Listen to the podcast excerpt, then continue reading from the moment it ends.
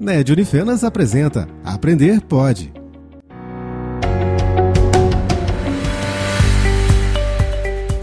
Olá!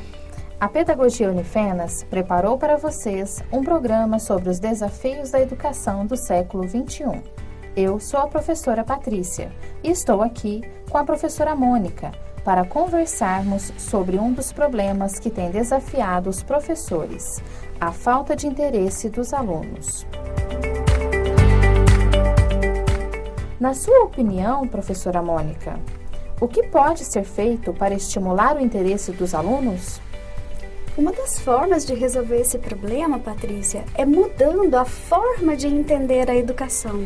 Antigamente, tinha-se a concepção de que o professor era o transmissor de informações, de conteúdos. O aluno, que antes era apenas um receptor de informações, hoje passa a ser o sujeito do processo de ensino-aprendizagem. Muito bom, Mônica. Mas como essa concepção pode se refletir no dia a dia da sala de aula? Por meio da organização do conhecimento por projetos de trabalho, Segundo o educador espanhol Fernando Hernandes, todas as coisas podem ser ensinadas por meio de projetos. Basta que se tenha uma dúvida inicial e que se comece a pesquisar e buscar evidências sobre o assunto.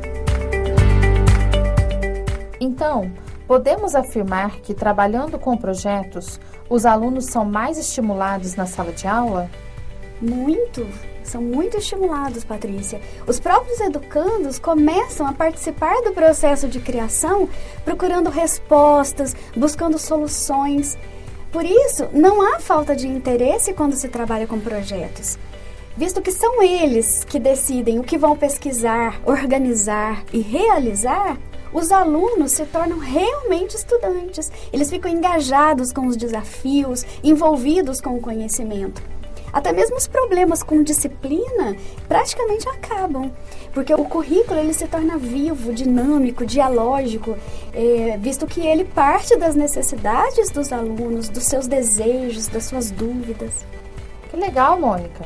Para finalizar, que mensagem você gostaria de deixar para os professores?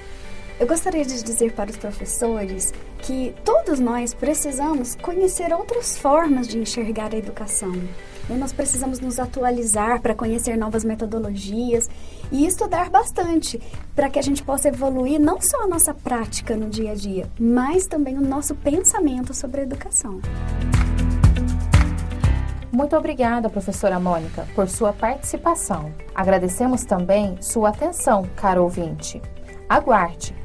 Em breve, teremos novas propostas para os desafios da educação no século XXI.